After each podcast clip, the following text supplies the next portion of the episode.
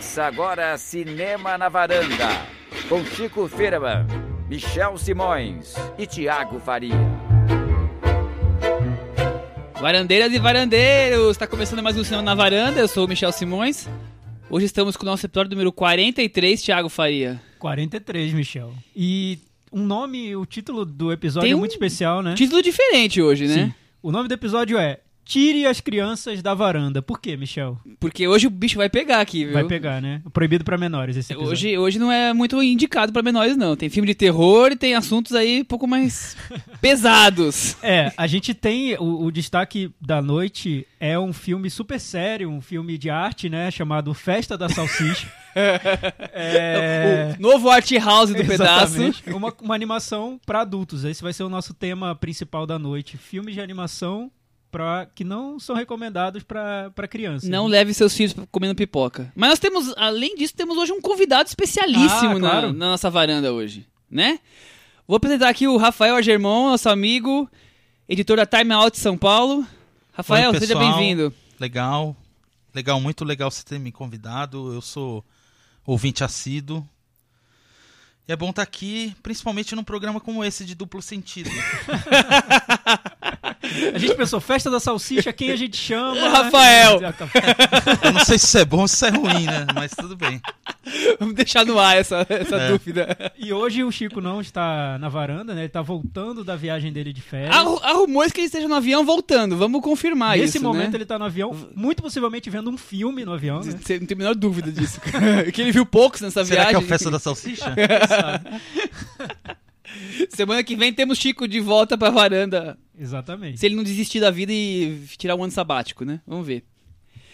É, mas antes de tudo, temos aquele momento amado, idolatrado por Thiago Faria. Temos sim, nosso cantinho do ouvinte. Semana que vem já vai ter a musiquinha, né, que o Chico Chico canta cantando, né? sempre. Aqui a gente não... ainda não. Se o Rafael quiser dar a cantadinha, mas acho que não É. vai ser muito perfil É, dele, não. O cantinho do ouvinte, vocês sabem, é só deixar comentários lá no nosso blog, cinemanavaranda.com. É, o tema da semana passada foi comédias românticas. A gente falou sobre o bebê de Bridget Jones. É, Catástrofe, né? É. Foi, a gente não gostou muito do filme, mas aí a gente falou sobre as nossas comédias românticas preferidas, pedimos para que os nossos ouvintes deixassem as listas lá dos filmes de comédia romântica que eles mais gostam. Vários deixaram. Foi muito legal. Tá lá no nosso blog. O primeiro comentário, aliás, da semana foi do Henrique Miura. Ah, nosso ouvinte número um, é né? Eterno. um. Ele passou um tempo sem conseguir comentar, né? Teve, um- teve ali- um boicote de um tecnologia ali aí. Miura. Alguém colocou ali um, um bug no computador dele. Ele disse o seguinte: ótimo episódio, é ótimo episódio. Sou fã, sou fã das Screwball, screwball Comedies. Nossa, tô, tá difícil falar.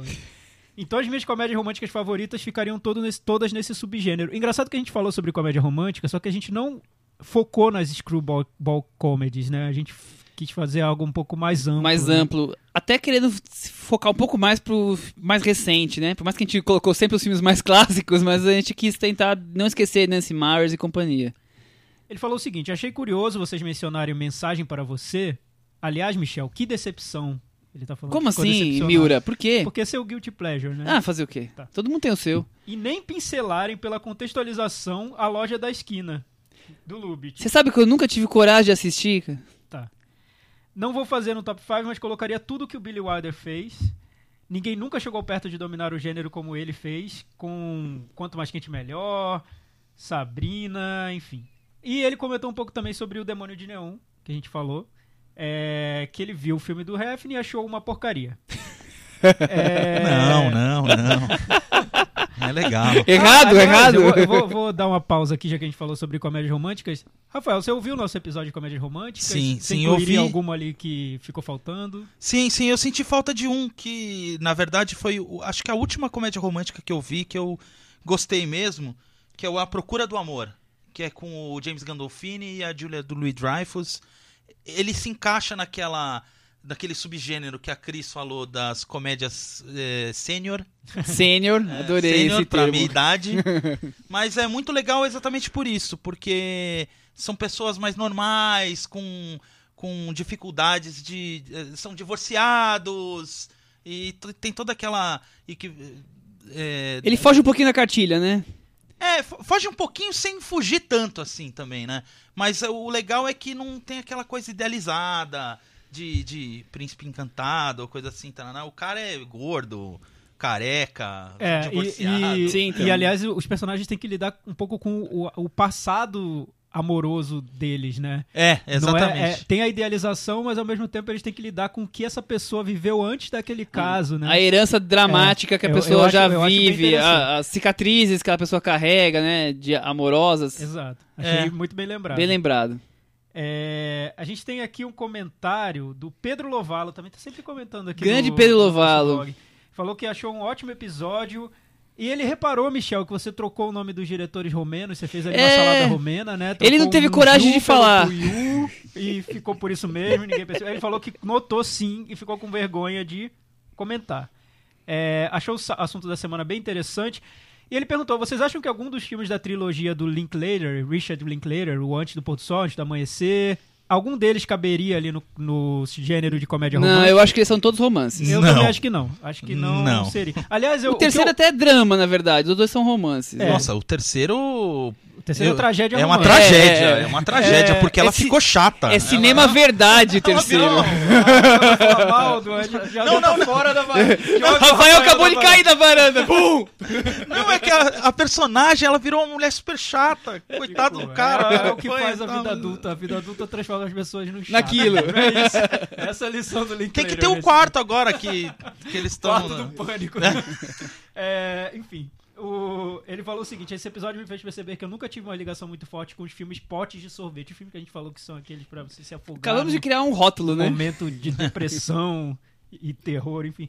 Que não tem nenhum favorito nesse gênero. Aliás, o que eu vi aqui nos comentários dessa semana é que o gênero comédia romântica é muito elástico, né?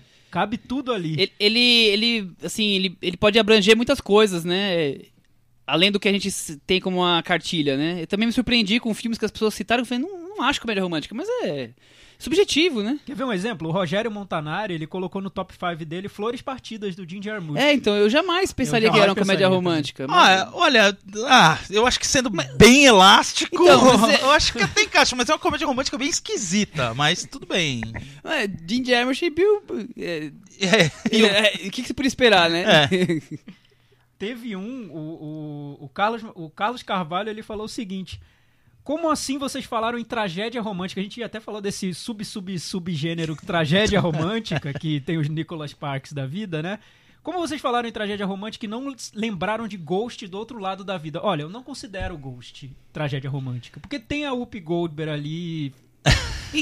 Não, eu acho que a maior das tragédias românticas é o Love Story. Love Story. Love verdade. Story, né? O Love Story é o precursor. Se você considerar gênero. esses como tragédia romântica, beleza. Agora, como comédia romântica, o Ghost, eu não consigo ver. Então, não, também não como comédia romântica. Tudo, bem acho que, tudo bem que tenha lances engraçados ou alguma coisa, Mas, Whoopi Goldberg, mas, mas... mas você lembra quando lançou o Ghost, que a Whoopi Goldberg roubou, o filme de tal maneira que até ganhou Oscar Sim, de, eu lembro. Então, é, não sei, eu não, não, não consideraria comédia romântica. O Ailton também comentou. Ele falou o seguinte, ele, aí ele colocou um filme que me deixou ali encafifado, né, com a inclusão dele. Atami, do Pedro Almodóvar. Então, outro É que comédia Nossa, romântica? É comédia, É comédia né? e tem romance, mas é Ah, comédia romântica? Nossa, mas romance é um romance Pois é. bizarro. É um romance meio à força. Então esse foi o Cantinho do Ouvinte e agora a gente vai pro primeiro filme da semana, Michel. Vamos lá, Qual vamos seria? começar. É aquele filme com conteúdo, profundidade, que- Conteúdo- Que, chama, que convida à reflexão. Super, chamado Festa da Salsicha. Foi o filme definido pelas distribuidoras e produtoras a fechar os Summer Movies nos Estados Unidos. E Foi deu o certo, último deu lançamento certo. e deu super certo. Deu certo. Uma escolha ousada, né? Porque é realmente uma animação só para adultos, né? No- no- no- até é curioso que o cartaz do filme aqui no Brasil ele vem com um selo assim vermelho, em letras garrafais. Não leve seu filho para essa sessão, pelo amor de Deus, vai traumatizar a criança. Enfim, é para adulto mesmo, né? A gente podia falar antes de falar a sinopse. É, falar um pouco sobre a equipe do filme, porque isso faz toda a diferença, né? Eu acho que tá Na aí parte do segredo do, do, do sucesso. É, entre os roteiristas tem o Seth Rogen e o Ivan Goldberg, que é a turma ali por trás do Superbad, do Elfim e dessas, dessas comédias mais com um lado mais arruaceiro, né? Digamos assim. Entre os dubladores do filme, no Brasil ele é dublado pelo Porta dos Fundos. O Porta dos Fundos adaptou o filme. Mas lá nos Estados Unidos tem Michael Cera, James Franco, Bill Hader, Selma Hayek, Jonah Hill, Paul Rudd, Edward Norton, Kristen Wiig. Tá todo mundo lá. É, tipo Gangue a turminha toda, né? deles, né? toda. Tem a turminha, a turminha deles lá. Eu achei estranho o Edward Norton tá no meio. Ele entrou também. É, agregado. pois é, tá sumido. Cadê o Edward Norton? Ah, tá fazendo uma Ah, rosquinha, uma rosquinha, um, um bagel é, Woody ver, né? Allen. Pra ver. É assim. o- os diretores do filme. ah, Isso, isso que eu achei um pouco deslocado. Imagina, o diretor do filme, Conrad Vernon, ele fez Shrek 2 e Madagascar 3. E o outro, que é o Greg Tirner, Estreia só fez dele, né? filmes de te- só fez animação pra TV. Então a impressão que eu tive é que eles são diretores meio ali contratados pro, pra trazer essa ideia, é, dar forma às, às ideias dessa turma aí, né, de comediantes. E Rafael, você acha que fez sucesso nos Estados Unidos por, por causa de quê? Porque É, a grande nome maioria aí. dos adultos atual tem uma cabeça de adolescente. né? Ai, meu Deus, Adorei isso. vamos, vamos. Seguinte, antes de falar sobre É a. o país do Beavis e Butthead. Adorei isso. Tá bom. É, Michel Simões. Temos a sinopse do, da salsicha aí? Temos sinopse pra festa da salsicha. Solta a salsicha aí pra gente. Gente, hoje é duplo sentido até não querer mais, tá? Bom, no supermercado, os alimentos aguardam ansiosos serem levados pelos humanos, seriam como deuses para eles, a uma espécie de paraíso. O encanto, o encanto acaba quando uma salsicha descobre a verdade e tenta alertar a todos. de Quem são esses realmente deuses e onde fica esse paraíso? Maravilhosa sinopse, Michel. Acho que você tá se superando. Ficou parecendo um filme do Terence Malick.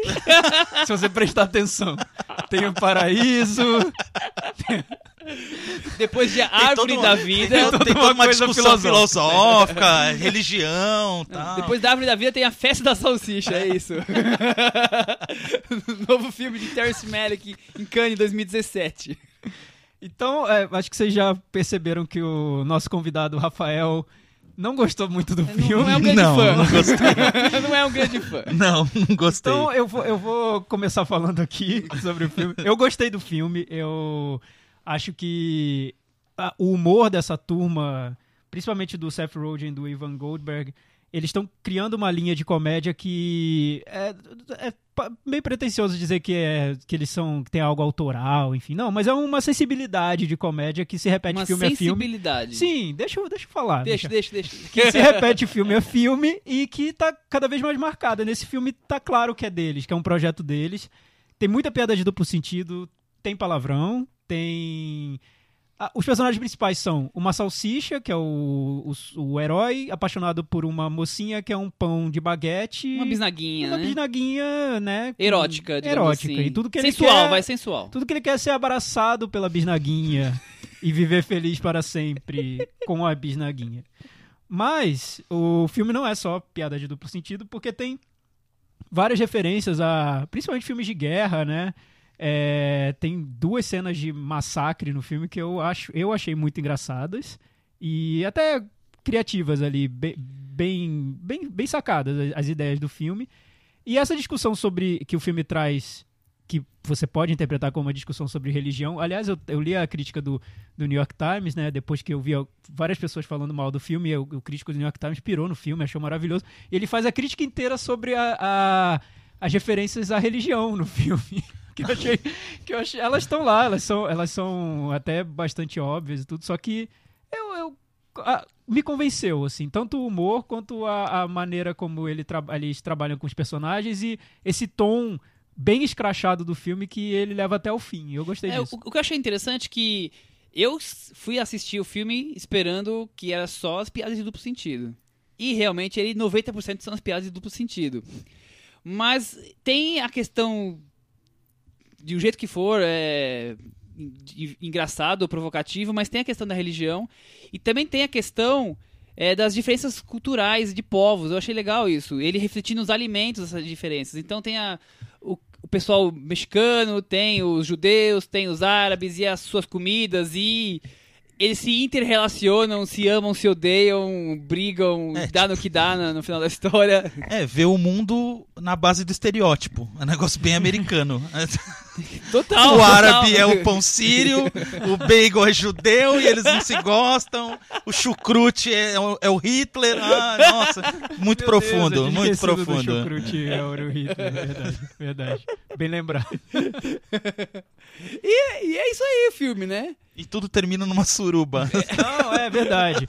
É, bem Esse- lembrado para as crianças que estão pesado. ouvindo. É, para as crianças que estão ouvindo, o filme tem uma cena de orgia, tal como o Aquarius tinha, né? Mas uma cena de orgia Mas entre é longa? Enlatados e legumes e vegetais. Não, a enfim, do Aquarius é pra criança perto dessa, porque essa rola de tudo. Eu rola achei- de tudo. Essa eu achei bem pesada. Então, a gente vai falar sobre, sobre animação para adulto, mas o que eu achei interessante desse filme é que ele leva muito a- ao limite essa ideia de você fazer um filme de animação para um público muito específico, né? É até não sei se daria para considerar como algo um pouquinho até irresponsável, não sei. Mas ele leva ao limite esse- essa proposta dele, né? Eu não acho que chega a ser irresponsável, porque temos várias animações focadas para o público adulto, né? É, o que talvez, eu acho que talvez tem que ser pensado é se esse animação combina com o tipo de humor que eles estão fazendo, essa turminha tá fazendo hoje em dia. Que eu acho que combina. É, eu acho que combina. Talvez eles estejam ali um pouco mais depravados do que do que eles chegam. Mas eu acho que o, é o próximo passo que faltava, na verdade. Porque os outros filmes têm realmente um humor em alguma dose parecida com esse. É verdade. E, e eu acho que isso deve ter estimulado essa turma a fazer um filme mais, mais Solto. desbocado, né? Porque, olha, vamos trabalhar com animação. É fofo, né? O filme é todo colorido, tem essa coisa dos personagens divertidos e tal. E aí você criar esse contraste entre a, toda essa fofura visual com um texto totalmente desbocado tem, tem, a, tem a sua graça, né? Eu não acho. Eu acho até ousado pro, por ser um filme comercial, com ambições comerciais. Não. Por não ser um filme indie que vai passar só num circuito muito, muito reduzido. Eu acho que é, é bem provocativo. eu acho né? muito ousado, você não acha, Rafael? Não, é, nesse caso você tem total razão falando do, é, do negócio de não ser indie e tal, porque novidade não é porque tem o Fritz the Cat, Sim, é verdade. toda essa. é, até é, nos Estados Unidos, anos 70, final dos anos 60, 60 e começo dos anos 70, tinha algumas. Uma vertente assim de animação mais adulta é, contra a cultura. Mas era contra a cultura, né? Não é cinema comercial, assim, super lançamento e tal. Nesse caso é bem ousado. Agora, entre ser ousado e bom, tem uma diferença grande. Ah, aliás, vamos falar sobre, sobre esse assunto que isso muito me interessa, sobre o filme ser ou não engraçado, né? Eu pensei muito nisso depois que eu vi o, o filme, porque eu achei, particularmente, eu achei muito engraçado. E nem sempre eu acho filmes com humor muito grosseiro e com piadas de duplo sentido muito engraçados. Um exemplo é o Ted, do, do Seth MacFarlane, que eu acho é um filme que pra mim não funciona como comédia, assim, eu não acho engraçado de forma alguma. Mas o Festa da Salsicha e os filmes do Seth Rogen e Evan Goldberg, geralmente eu eles me ganham no humor, assim, eu O tipo de humor fácil deles, neles. você embarca. Sim. Eu até tava, tava, é, conversando lá em casa sobre esse assunto e, e a, a Lê falou pra mim, Thiago, é porque você tava muito bem humorado nesse dia e aí você achou engraçado. Eu falei, não, pelo contrário, foi um dia horrível. horrível, eu tava muito mal-humorado.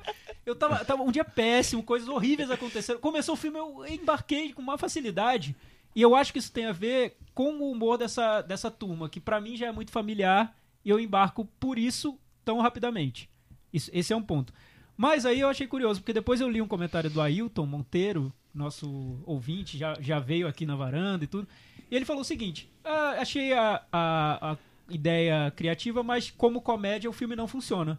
Eu pensei, que engraçado, pra ele não funcionou, pra mim funcionou muito como comédia. Então, isso me levou a pensar como é difícil você avaliar Acertar o tom pra tom- todo mundo, né? é o humor, se ele funciona ou não, e se isso seria universal, enfim. Aqui na varanda, por exemplo, o, o Rafael não achou graça no filme. não, não. Michel, Eu achei médio, eu, eu ri bastante, ve bastante vezes. Mas é como vocês falaram, é, o- eu acho que o humor, muito mais do que o drama, ele tem umas coisas muito pessoais. É, a, a- como a piada. Tem piada que você pode achar muito engraçada que eu posso achar graça nenhuma. É, eu, por exemplo, o tipo de humor que eu gosto mesmo, que eu sempre me diverti, é humor bem negro. Então, não encaixa num. Num humor Sabe? escrachado que nem esse. É, sabe, é, eu acho. Eu acho que até tem uma piadinha ou outra interessante, como Na maioria dos filmes de comédia, sempre você pincela, você pega algumas coisinhas que você acha legal, mas no todo eu achei muito Beavis e Butthead mesmo, assim, muito parece excursão de adolescente que tá indo para algum lugar Sim. e eles ficam cantando musiquinha de duplo sentido e tal. Parece aqueles disquinhos de Julieta, sabe, esse tipo de coisa. do gato Mia, do Não, eu fico imaginando uma turma de 15, 16 anos vendo esse, essa animação. Ah, não, vão pirar. Vai pirar. Vão, vão É, pirar. Mas, mas eu acho que é muito do estilo deles, do, do Seth Rogen, Ivan Goldberg, do Jonah Hill. Acho que é muito. é, não só. Não é uma turma de adolescentes fazendo o filme, o, o disco do Mamonas Assassinas, sabe? Eles. é como se eles tivessem uma nostalgia por essa fase e por esse humor. E, e existe um filtro pra transformar isso num filme. Não é. Eu não acho que eles sejam idiotas. Eu acho que eles filtram esse humor e fazem filmes a partir desse estilo. Acho que é um pouco diferente. Ma- Mas vocês acham que ele, que ele pode ser tipo uma adaptação de Porks pros anos atuais? Talvez Porky Ah. seja uma das referências. É, mas- Isso que eu tô dizendo. É como se isso fossem referências pra pra eles e não o que eles são. O- e talvez por isso eu não goste tanto do humor do Seth MacFarlane, porque eu acho que ele é aquilo que tá no filme e não, não vejo muito um filtro naquele humor dele. Nessa, nessa turma eu já noto várias referências de filmes an- anteriores, filmes dos anos 80, comédias juvenis, e tudo isso é processado e vira, outra, vira outro filme. Eu noto essa diferença. Mas eu entendo que para humor é isso, é, é o que eu vejo cada vez mais. É quando um filme entra na mesma frequência do espectador, é maravilhoso, a pessoa ri a sessão inteira. Quando não entra, é um pesadelo, assim. Acho que Véu de acabar, é, né? você assistir a uma comédia e não entrar na, na frequência do humor do filme pode ser o pior programa de todos. Você acha, Rafael, que é- pode ser uma nova veia aí de cinema desse estilo de Porks, American Pie, alguma coisa do tipo? Eu acho que esse tipo de cinema ele nunca, ele nunca morreu totalmente. Sempre aparece uma, uma coisinha ou outra dentro dessa vertente. versão atualizada. É, mas é, eu, eu concordo totalmente com o Thiago falou. É bem referência deles, principalmente porque é o pessoal que tá com 40 e pouquinhos anos e tal. Então, é o que a gente. é, a gente até conversando em outras conversas e tal, é, a gente falou disso, é, falando de referências de filme que a gente assistia na TV, ou de filmes de ação, ou de. As comédias dessa época são muito focada nesse estilo. Então marca, não tem jeito. É, é com, eles são como o Tarantino da, do- da comédia Porks, assim. É, é a É. referência dos caras. Eu vejo muito por aí também. É, É, o que construiu a, a cultura deles. é, não só isso, claro, mas é, que, que marcou mesmo. São filmes da, da infância, adolescência. Eu lembro muito quando o, o Tarantino e o Robert Rodrigues fizeram aquele Um Drink no Inferno, que venderam como, ah, é o filme de terror deles. Começa o filme e você fala, gente, é, é um filme de terror filtrado pela sensibilidade deles. Eles nunca conseguiriam fazer um filme puramente de terror. Terror, né? sem ter que o. É, eles têm ver referências, né, ali no cinema deles. E tudo passa por esse filtro. Eu noto isso também. Se, se vale ou não comprar o estilo dessa turma, é, aí ainda está em aberto. Acho que eles estão longe da unanimidade, né? Você vê que as reações ao à festa da salsicha variam bastante, unânimes, é, né? variam Tem bastante. gente que gosta, tem gente que tem intolerância a, a esse tipo de humor. Enfim, mas eu, eu, eu acho a- ter um, um filme tão provocativo, uma animação que diz- provoca um ruído no circuito, né? É mais ou menos quando. Eu lembro quando estreou um filme do- dos irmãos Farrelly, eu não lembro qual, acho que era o Passe Livre. Que o filme estreou no circuito comercial, no Cinemark, e tinha uma cena, do, do nada, no meio do filme, uma cena de nudez é, frontal, totalmente gratuita no filme. No meio de uma comédia supostamente família, eu falo, gente, é muito ruído no, no multiplex, assim, sabe? Quando você fala assim, que, que, que é isso? Que, que é isso que aconteceu? O que, que tá acontecendo? Foi uma miragem. E, o, e o Festa na Salsicha eu acho que é um ruído no, no multiplex. Por isso eu, eu acho interessante. Não, eu também acho legal porque não deixa de ser é, um- uma animação adulta. é, e uma coisa que tá faltando um pouco, eu acho.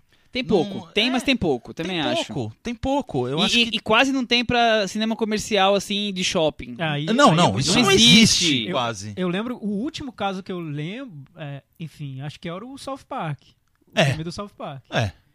E que também foi um ruído, né? Mas, Porque- mas que já vem com o público da TV já Sim. É. engatilhado, né? Exatamente, E, tem e isso, só essa esse público É, vai um assistir, público que praticamente. sabe exatamente o que vai encontrar. Não É. tem nada muito surpreendente Esse ali. pelo menos surge com algo totalmente diferente. novo deles, diferente. Agora, uma coisa que eu queria levantar, tá falando muito da, da piada, do humor do filme, mas eu acho que ele tem uma questão narrativa ali meio complicada, porque ele não consegue sair da mesma piada. Ele, É. ele fica o tempo inteiro girando em torno do, dos- dos- Do da questão sentido. sexo e alimentos, Então, eu- acho sentido, ele não vai consegue além essa disso. discussão um pouco sobre a religião, não só, não sei se é simplesmente religião, mas essa discussão até Adoração. É, e, e mais filosófica, assim, de você não saber é, se alienar dentro do mundo que você vive sem perceber o que existe fora dele, ao redor dele. O filme muda um pouco o, o- o tom, né? Vira, vira mais um filme um pouco de aventura, né? Dos personagens tentando fugir daquela situação. É, aparecem os alimentos sábios e tal. Acho que, acho que o filme não fica só naquele. Tá, sabe, sabe o que é engraçado? Me incomodou muito no início do filme. Eu vi a versão dublada. da Eu vi legendado. Então, eu acho que na legendada talvez não incomode tanto quanto a dublada, porque você ouve muito palavrão é, e palavrões assim, bem. que você não costuma ouvir no, no, no cinema e na TV em português, dá- provoca um ruído que é impressionante. Eu, Sou- eu notei o desconforto na sala, sabe? Sou mais forte? É, Não, totalmente, total, né? totalmente, totalmente. Talvez a legendada seja. normal, Totalmente. assim, não Quando a gente. isso. O palavrão pra gente em inglês, ele soa completamente diferente. Ele não tem aquela carga, É. sabe, emocional. E eu, eu, eu pensei nisso quando terminou o filme. Eu falei, a, a versão legendada deve ser muito mais suave que a, que a dublada, porque a dublada provoca esse, esse desconforto. Mas, depois da primeira meia hora, você se adapta ao tom do filme e isso para de, de importar, entendeu? Agora, quem teve a ideia de fazer um- uma, uma animação desse tipo e botar dublado? É, com porta do fundo. É, é. Acho que a ideia era aproveitar o. o, o- É, o, O hype o do hype Porta dos do Porta dos Fundos, sim, é. Mas é, mas é, é meio. É, eu não- assim, Filme dublado que pra Pra criança quê, não ver, né? É, É, crianças pois criança não vão ver. Então, É, isso só, só é, justifica, assim, é, como assina embaixo da- do que o Rafael tá falando de ser um filme para adultos idiotizados. Adultos não, não, é que também é, tem, tem muito disso também. É um filme, como vocês falaram, comercialzão, pra passar no Cinemark, né? E, é, por incrível que pareça, muitas é, sessões de Cinemark de filmes é, sérios e tal são dublados. Exato, é E verdade. muita gente procura pelo filme dublado. Exatamente. É, mas isso é, um, é mundial, né? É. É. Eu acho que o filme, o Festa da Salsicha ainda vai provocar outros ruídos quando começar a passar na TV a cabo. Porque aí o público infantil vê Va- de qualquer vai ter jeito. acesso. Ai, É, ai, só ai. ver uma salsichinha com, abraçando uma baguete que muita vai querer saber do que, é, do que se trata. É, então vamos pro nosso, Nosso querido Meta Meta Varanda. Meta Varanda. Bom, Rafael, nosso visitante hoje, vai começar com Meta Varanda. Ah, eu dou. Vou ser bonzinho, eu dou quatro. Nota 4. Nossa, eu me senti naquela cena do massacre das salsichas. Vocês vão ver o filme, espero que vocês vejam, apesar da nota do Rafael. A cena do massacre das salsichas e dos alimentos, eu me senti ali no. Ah, e por falar nisso, Nossa. até eu dou essa nota também porque eu acho que, tirando tudo isso, a animação, como anima é- ela é bem É, mais ou razoável. menos assim. ah, É tecnicamente, diretor ela do é. Shrek 2 e do Madagascar. É de qualquer jeito, Tecnicamente, né? ela, é, ela tem uma qualidade bem fraquinha, É. assim, comparando com as animações. É pouco elaborada, digamos assim, vai. É. E o Thiago? Eu, pra dar uma Vai equilibrada... dar 10, assim, né? Pra dar uma equilibrada. Eu vou dar nota 7. Nossa! a mesma nota que você deu pro Demônio de Neon. Exato. Nossa senhora! Tem semelhanças, a gente não vai entrar nessas semelhanças da salsicha com o demônio de neon. mas- Mais do que deu pra Star Trek, por exemplo. Thiago faria. Pô, Eu dou nota 5 para a Festa da Olha que Salsicha. absurdo. E agora? Com Como isso, assim? ele ficou com 53. Então não Ele- tá equilibrando. Ele ali. tá ali pendurado na Caindo varanda na ali, ó. varanda. É. Tá, Mas tá bom. Salsicha tá pendurada na Salsicha varanda. pendurada na varanda. E acabam aqui as piadas de duplo sentido da noite? Eu acho não, que porque sim. a gente vai falar sobre animação pra adulto É, agora, mas né? eu não sei se vai ter duplo sentido Não, nas, né? nas animações para adulto. Vamos, vamos descobrir, né? Partimos para nosso papo sobre animações para adultos. Ô, Rafael, você gosta de animação? Sim, gosto bastante de animação. Só que ah, o tipo de animação que eu gosto é triste, bem triste. Animação deprê. Deprê. Animação para adulto. A animação deprê mesmo. Eu gosto de animação deprê. Não, não, não, não só disso, mas é, fazendo a minha lista aqui, eu acabei lembrando e quando eu fui ver, a maioria é deprê, mas tudo bem. Você achou uma foi- coincidência aí? Foi, foi coincidência, foi coincidência. E por incrível que pareça, a maioria é inglesa. Eu- Mas tudo bem. Olha só. Vamos Olha, descobrir curioso, em breve. curioso. Vamos descobrir o Aliás, top 5 Michel, em eu breve. tava pe- pesquisando sobre esse assunto, né? Animações para adulto. Também adoro animação, você sabe. É, O Hayao Miyazaki, diretor japonês, é um dos meus preferidos. Mas eu tava nessa dúvida de por que temos tão poucas animações para adultos, até essas animações que seriam mais alternativas, indie e tudo. Eu pesquisando sobre esse assunto, eu li que no início do cinema não existia muito essa distinção entre o desenho para criança e para adulto, era tudo a mesma coisa. E até tinham ah, produziam animações bem ousadas pro, pro período. É, só que entre 1930 e 1968 imperou ali no- na indústria de cinema um código chamado Código Reis, que definia regras morais para os filmes, o que podia ser feito e o que não podia ser feito. Nesse período, as animações para adulto acabaram. Sim. Tudo tinha que ter regras de decoro, bons costumes, senão não passava por esse crivo. Só no fim dos anos 60, 1968, quando foi criado o sistema de classificação de filmes, Que aí deu uma filmes liberada. censura livre para PG, 18 anos, 18 e assim anos. vai. que aí foi criado essa onda de animações alternativas para aproveitar esse sistema de classificação para um público adulto. Como existia já esse sistema, foram criados filmes dessa para essa faixa. E aí no início dos anos 70 vem um- uma animação meio pioneira ne- nesse nessa nova fase que foi Fritz o gato, que é do Ralph Bakshi, Bakshi, que é um cara que foi pioneiro mesmo em, em animações para adultos nessa fase. Filmes que pegavam fundo nessa história do, da representação do, do americano de uma maneira satírica e que fizeram sucesso. A partir daí veio todo um nicho de, de animações mais independentes, voltadas para o público adulto. Bem, esse, essa é um pouco a contextualização, Michel. Temos história. Mas é, eu tenho a impressão que tem muito adulto que acha que animação é coisa pra criança e acaba nem vendo Tem, tem. Como tem gente que acha que videogame é coisa pra criança. também. E É. eu acho que essa geração videogame, que é a Quadrinho. da nossa idade, assim, que começou com videogame, vai desmistificando isso. Ah, com certeza, com certeza. Mas por outro lado, Michel, tem agora uma onda de animações para família. Que seria que vieram muito com a Disney, né? E Sim. agora com a, a- a Pixar reforçando Mas isso. é o papel da Disney e da Pixar. Eu entendo o papel deles de unificar e ter a questão adulta e, e infantil no mesmo. Eu, é, eu mas acho. assim, mas assim, filmes que às vezes até funcionam numa dupla frequência, assim, que tem é, um conteúdo ali que a criança entende e o outro que só o adulto entende dentro de um mesmo filme. Como um exemplo seria o Divertidamente, né? O filme da, da Pixar do ano passado. A Pixar é mestre É nisso, mestre né? é nisso, mestre nisso. Que é, que é, nossa, que é história. Que é começo mais triste que aquele do Up. É triste. é muito triste. A criança acha bonitinho. Você tá lá chorando, meu. Pô, o Mas cara, a mulher dele morreu. eu acho que é um dos grandes segredos da Pixar, né? É o, é o grande segredo da é Pixar. conseguir fazer essa questão adulta ser inserida sem que o- a criança ache chato. Sim, exatamente. E, é. e- e sem ser ofensivo ou. ou- Mas acho que esse, esse domínio da Disney e da Pixar, e de todos que querem ser Disney e Pixar, que tem uma multidão, né?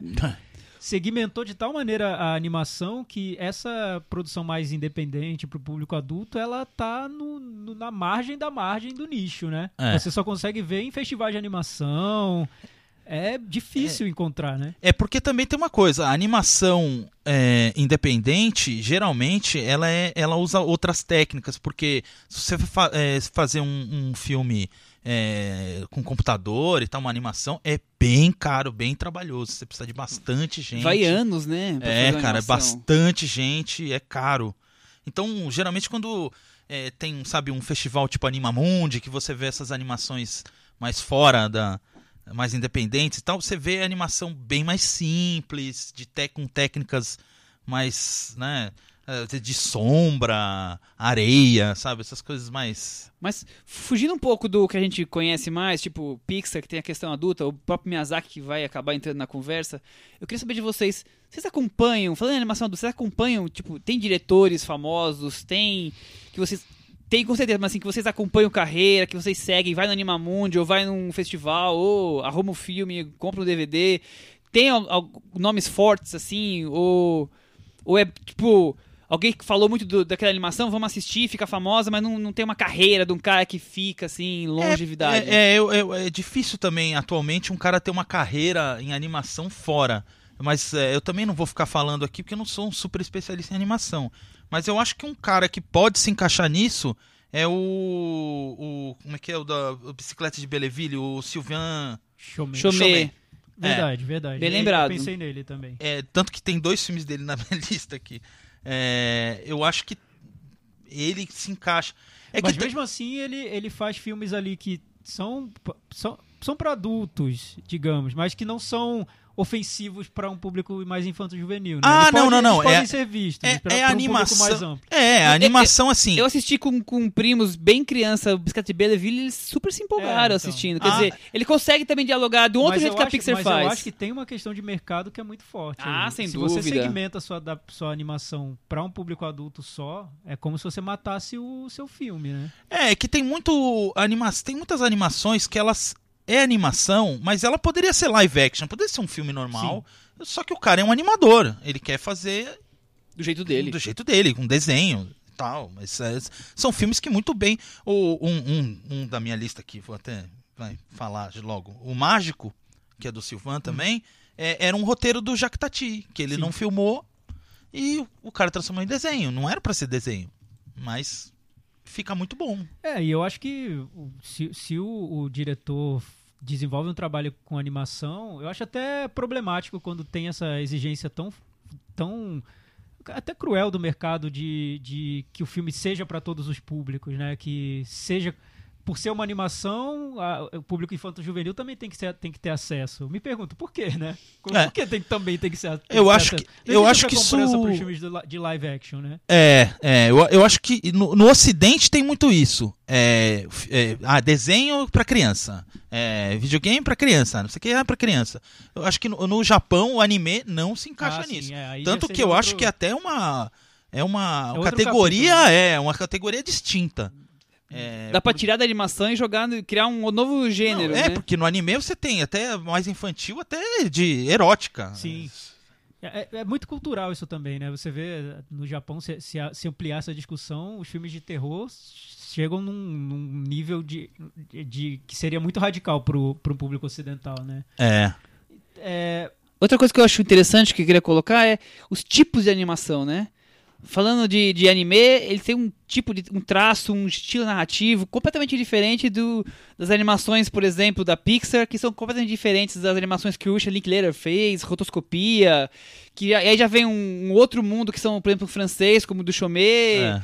É, é como é rica a, a possibilidade de você diversificar a animação, né? Ah, bastante. Ah, tanto que o, o, o do, os do Linklater, eu não, eu, não, eu não sei lá, pode ser animação. Eu não acho aquilo animação. é, eu, eu tô considerando a animação. É Eu um, também, eu também considero é um, animação. é um Uma técnica filtro, você coloca um filtro lá É, pega- e é- pronto. É, o Instagram, né? É. Um filtro, de, filtro de animação. Não, eu tô considerando animação. É, e, e esse é outro. outro é, é curioso isso também, que são diretores já estabelecidos que fazem filmes de animação, como o Wes Anderson, o Richard Linklater. É, e aí fazem, como eles já têm essa, esse cacife ali como diretores reconhecidos, eles podem fazer um filme mais pro público deles, e não necessariamente um filme da Pixar pro, pra toda a família, né? Ah, o Wes Anderson até, eu acho que ele tem um estilo bem cartunesco mesmo, Sim. mesmo sem ser animação. Coube pra ele muito bem o Fantástico Senhor Raposo lá, porque tem tudo a ver Sim, com o tipo de cinema dele, mesmo não sendo animação. Faz parte da, da filmografia dele perfeitamente, né? É, nossa, é, é, tanto que é, todos os cenários e, e coisas dele são muito cartunescos, né?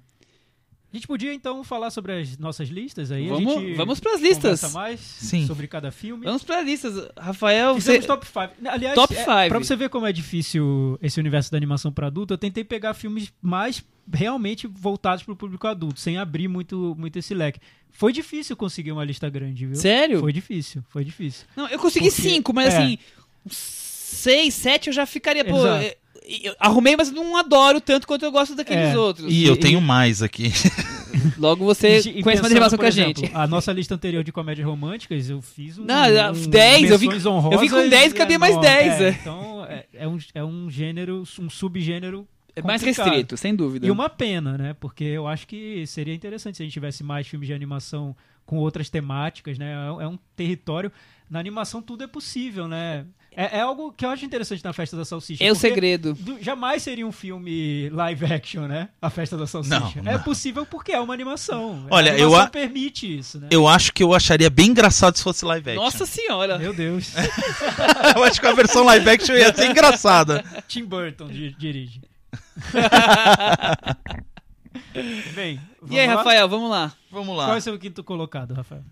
Quinto colo... Eu não fiz Não aqui. tem problema. Eu não fiz na ordem. Então vai né? escolhendo Eu aleatoriamente. vou, assim, quinto. Tem, tem uns que vêm dupla.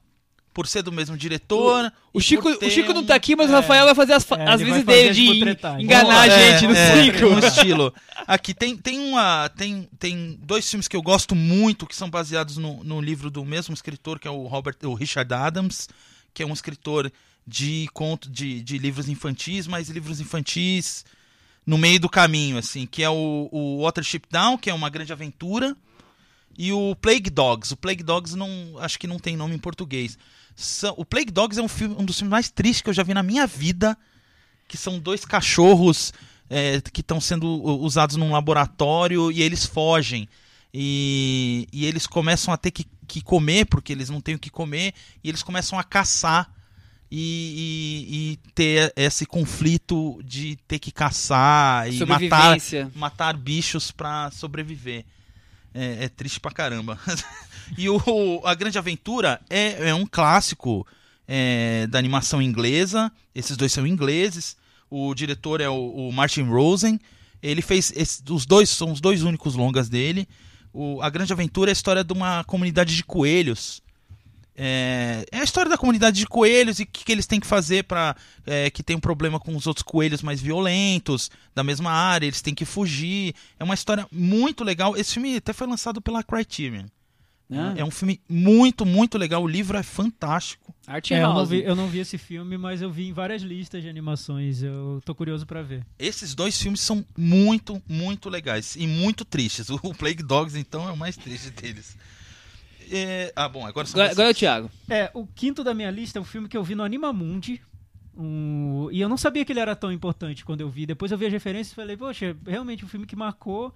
E quando eu vi no Animamundi, eu vi sem ter todas essas referências, foi um choque, porque é um filme de, de fantasia, mas uma fantasia torta, psicodélica, diferente, um traço quase sombrio, mas muito fora do, do, do comum. Chama Planeta Fantástico, do René Calu, um filme Pô, de 1930, Eu 1973. sei, tá na minha lista. Sim, é. Depois eu descobri que é um filme super importante. Gostei muito de ter visto sem muitas referências, assim, o impacto foi, foi forte. Bem legal o filme. Muito bom. É, o meu quinto colocado é Idiots and Angels, do Bill Plimpton. Eu já comentei dele bem rapidamente quando teve uh, a mostra Bill Plimpton aqui no Brasil, em São Paulo e no Rio. E é o resumo da carreira dele, o Idiots and Angels, totalmente provocativo, com um traço totalmente característico dele. É, só faz animação para adultos, sempre com, com crítica, cinismo. Ele é bem, bem. Quase um humor negro que o Rafael gosta. É, ele tinha bastante. Ele tinha muita vinheta na MTV, né? Ah, verdade. Também, muita vinheta Nossa, na verdade. agora. Aquelas vinhetas malucas e tal. Algumas das melhores eram dele. Tem uns curtas ótimos, que é só procurar A, a no MTV Vimeo tinha um programa antes do, do Beavis and Butthead, tudo chamado Liquid Television, que tinha muita animação mais É, alternativa, isso né? aí, é. É, Seu quarto lugar, Rafael? Olha, é, como você falou do Planeta Fantástico, ele estava aqui na minha lista, mas ele estava em dupla com outro filme também do mesmo diretor, que eu acho bem legal, que é o- Os Mestres do Tempo. Olha, não vi esse. Que é o, quem de- o desenho é do Moebius, você já pode imaginar que é loucura. Né? é, é ficção científica doidona, estilo heavy metal, daque- desse pessoal francês. é. Depois o, o Moebius acabou fazendo até uma animação com o Jodorowsky. É, é doideira. Viagem. é, viagem psicodélica, ficção científica. Mas é bem interessante, é bem legal. O meu quarto lugar, pra, pra gente ir pra um, pra um. Outro estilo? Uma animação um pouco mais suave, né? Mais próximo saindo, dos Saindo do underground um pouquinho. É o que a gente fez a referência agora há pouco do Wes Anderson, o Fantástico Senhor Raposo. Que eu considero uma animação pra adultos, mas eu também não, é, não chega a ser restrito ao, ao- ao público adulto. Mas o que eu acho interessante é que é exatamente o que, o que o Rafael falou sobre, sobre ela. Que o Wes Anderson precisou fazer pouquíssimas mudanças no estilo dele, pouquíssimas alterações Só colocar bichos animados falando. Pra só fazer isso. animação. E acabou que a animação ressaltou aspectos dos outros filmes dele que talvez não estivessem tão visíveis assim pro público. E esse tom de cartoon e tudo, de desenho animado, que estavam nos outros filmes dele. Gosto muito, acho, eu acho um dos melhores filmes do, do Wes Anderson. Não vou nem comentar. eu concordo. Wes Anderson, tá? Eu concordo. Eu vou deixar. Vou pular pro meu, que é Anderson, vou te contar. É, o meu quarto colocado, nós já comentamos ele no nosso primeiro episódio. Nossa. Você lembra do primeiro episódio, Thiago? Ah, já sei qual é. Vai. No primeiro episódio, Rafael e ouvintes, a gente fez os melhores filmes do ano passado, que foi na primeira segunda-feira do ano que a gente gravou. E naquela lista tava lá o conto da princesa Kaguya. Ah, Eu sabia que você ia colocar esse. Eu sabia que você ia colocar esse. Esse, esse entra na minha lista, mas eu vou acompanhar de outro. vou fazer o que o Rafael tá fazendo. E Salta Carrata, é, história do- da menina do bambu, questões culturais japonesas. História da menina do É, eu pensei na mesma coisa, sem duplo A festa da sentido. salsicha tá contaminando eu- o nosso amigo Michel eu, eu não quis deixar de usar essa palavra no programa de hoje. Tá, tá bom. Então eu já, já indiquei, já indicamos nós aqui no primeiro episódio e voltamos a falar que eu acho maravilhoso esse desenho. E aí, Rafael? É, o meu próximo, é, para manter aqui a, a linha, eu vou dar em dupla. É, mas não, não são dos mesmos diretores. É, o, é o filme, é o inglês, o Quando o Vento Sopra, é uma animação dos anos 80 que é bem interessante. Tem, tem até a trilha sonora. Tem umas horas, tem, tem umas cenas em live action, mas a maioria é, é em animação. Que é um casal inglês de velhinhos é, na beira da, daquele negócio da loucura de, de guerra nuclear e tal. E eles, o, o, o, o senhorzinho escuta na rádio que pode ter uma guerra nuclear e ele começa a montar na casa dele, devagarinho, conversando com a mulher, fazer um, um jeito deles se protegerem da, da guerra nuclear. E eles. É muito engraçado, só que ele vai ficando triste pra caramba, porque é aquelas discussões bem do dia a dia, da velhinha, do velhinho, não sei o que elas vão montando, o negocinho. E você acha que não vai ter a catástrofe? E tem! E explode a bomba atômica. Eita, né? aí, e eles aí, aos não, vou, vou poucos ter vão, ver. Vou e eles vão morrendo. Nossa senhora, é terrível. O E- dia e- seguinte. e eu me lembrei-. É, é, é, eu lembrei muito de um, de um telefilme inglês chama Threads, Ah, que pra mim é o melhor filme de catástrofe nuclear que eu já vi, porque ele, ele- ele parece um documentário, mas não é um documentário. O Day After é de pra criança. perto. não, não é pra criança. É, é pra criança. Eu, perto eu do fiquei uma Threads. semana sem dormir depois de ver The Day After. Ah, E, e entra no, naquele subgênero que eu gosto muito, a gente já comentou sobre isso. São filmes sobre catástrofes de fim de mundo em que o mundo acaba. Acaba É, mesmo. esse é o exatamente. subgênero que eu adoro. Esse tipo É de muito legal, eu não tava O pior esperando. filme de terror pra mim é esse. Eu não tava que esperando acaba. que ia explodir a bomba. Eu pensei assim, ah, eles vão fazer tudo aquilo e não vai acontecer nada. Não, explode a bomba. E ele me lembrou muito do- de um japonês muito legal que é a- o Túmulo dos Vagalumes. Esse Muito tá na bem, minha lista bem, também. Vamos falar sobre ele agora. Aí eu não preciso falar quando chegar a minha hora. Vamos Ah, falar o- dos Esse vagalumes? filme, é- esse filme, o, o, o Rafael falou de filmes de animação tristes. Esse Tem, aí tem é pra mais você triste chorar do que esse? pedra. Se acabar de Esse chorar. Você é chorar chamas, assim, é horrível. Nossa, horrível não, muito bom. Mas é de uma tristeza total. sem fim, é total. tristeza sem fim. É a história do. Na guerra, duas crianças, uma criança tem que cuidar da outra porque a mãe morreu, o pai desapareceu, ou vice-versa, não importa. É uma criança cuida da outra, no meio da guerra, fome, né? Criança doente, destruição. É, é é o fim Só do mundo. bem gostosas. Do Isao Takahata, diretor mesmo do, diretor do da Kaguya. Princesa Kaguya. Tá no, minha segun, no meu segundo lugar aqui do, do top 5. E é o meu primeiro colocado. É o seu Eu já primeiro vou, colocado. vamos matar de Nossa, uma vez é só isso. já. Que é o meu, Vamos a minha animação de adultos favorita. Eu acho sensacional. E realmente é uma animação pra adultos, apesar de eu não sei se. Porque eh, quando fala sobre animação pra adultos, muita gente lembra do desenho de South Park, do Team America, que também é bem chocante, tem, tem momentos ali provocativos, mas esse não é pra adulto porque é de um sofrimento que eu jamais sujeitaria uma criança àquilo, né? Nossa senhora. Porque é você mostrar pra criança que o mundo tá perdido, né? É, o, é o desenho japonês tem muitas é, tem muitos exemplos disso. Eu lembro muito é, um, um desenho que me marcou muito de ficar traumatizado que passava na TV, que era a versão do Pinóquio japonês, que era muito triste, mano. Era só tragédia. Eu lembro muito bem de um episódio que ele mata o menino sem querer. Nossa. Porque ele, querer, ele querer. esbarra no menino, o menino cai da ponte e morre afogado. É, Mas, mas o Turno dos Vagalumes, ele, ele tem a, a parte lírica dele. Ele também não, não achem que é só tragédia, gente morrendo. Não, claro. tem a parte isso gente- lírica, gente tem a tá toda, é, toda a Sim, questão é, poética que o Takahata consegue trabalhar ali. A questão dos vagalumes realmente é a relação dos irmãos, tudo, o amor entre eles, a sobrevivência. É, é a melhor animação que existe, eu acho. O terceiro colocado na minha lista é, não poderia faltar, Akira, de Katsuhiro Otomo.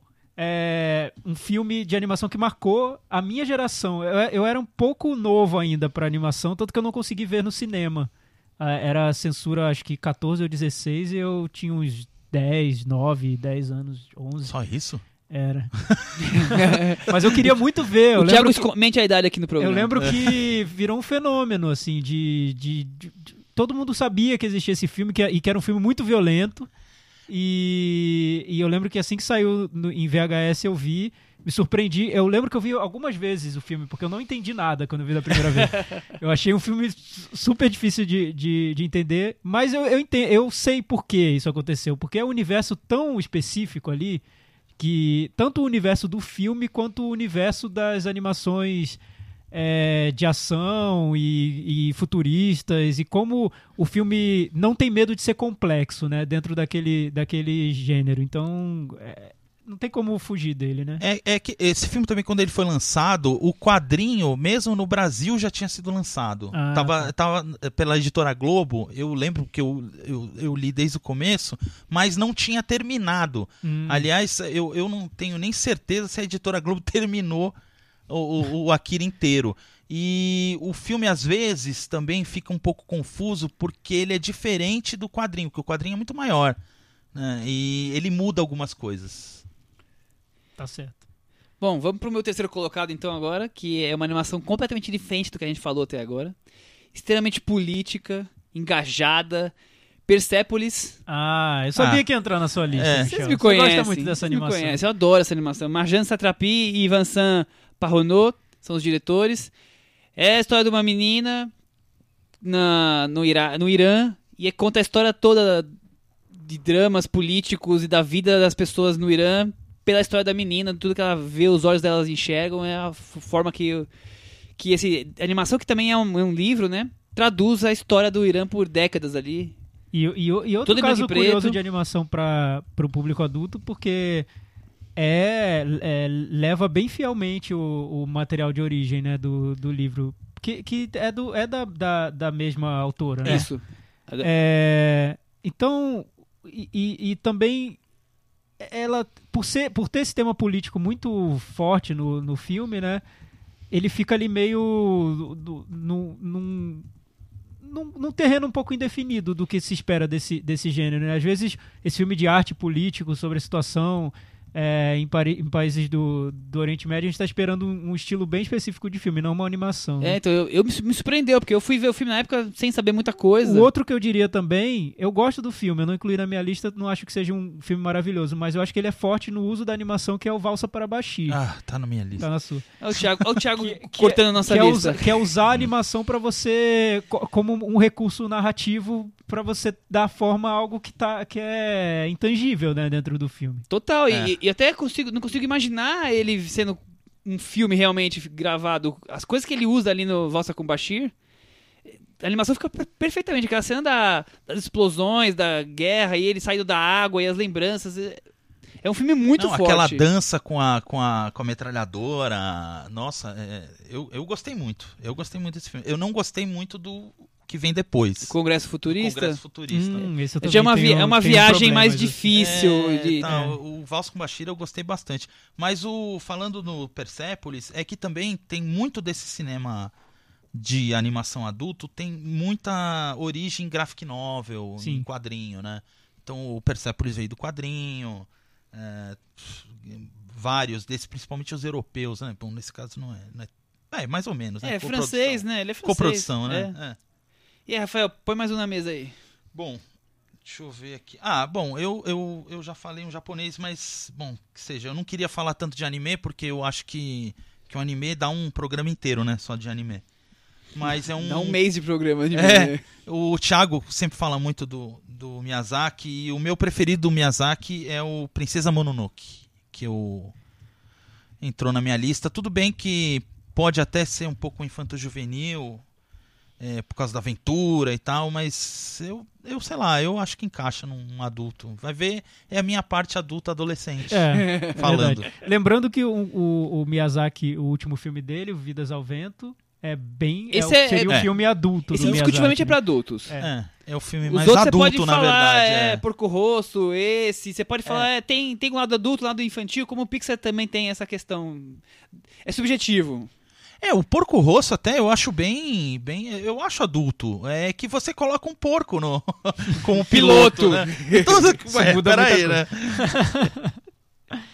É, o meu segundo lugar é o túmulo dos vagalumes. é, Então, Então você não vai Passamos- falar nada. vamos- aí vamos aí o Michel. meu segundo lugar é Valsa com Bashir. E- E aí o Rafael vai falar de novo. Ah, não, não, não tem mais aqui. Eu, eu, eu vou pegando aqui, eu não. então eu vou falar meu primeiro lugar agora. Então vai lá. Então, eu quis colocar esse filme. O, o, o Rafael. É engraçado que foi chegando no, no meu primeiro lugar, e aí o Rafael veio e falou que esse filme não é uma animação. Acabou com Eu tentei você. substituir agora por outro, mas não, não deu, não deu tempo. Que é o Waking Life do Richard Linklater. É um filme engraçado Tinha isso. certeza que era Engraçado isso, né? O Waking Life. Minha primeira reação foi de não gostar do filme. Eu vi quando eu era adolescente, assim que saiu, e eu achei, nossa, que bobagem essas discussões filosóficas sobre a vida, o amor e tudo mais, e a existência, que bobagem, que coisa pretensiosa. Ai, nada a ver. E essa animação que é. Não tem. É uma técnica, uma mutreta que ele tá usando pra fazer o filme. Beleza.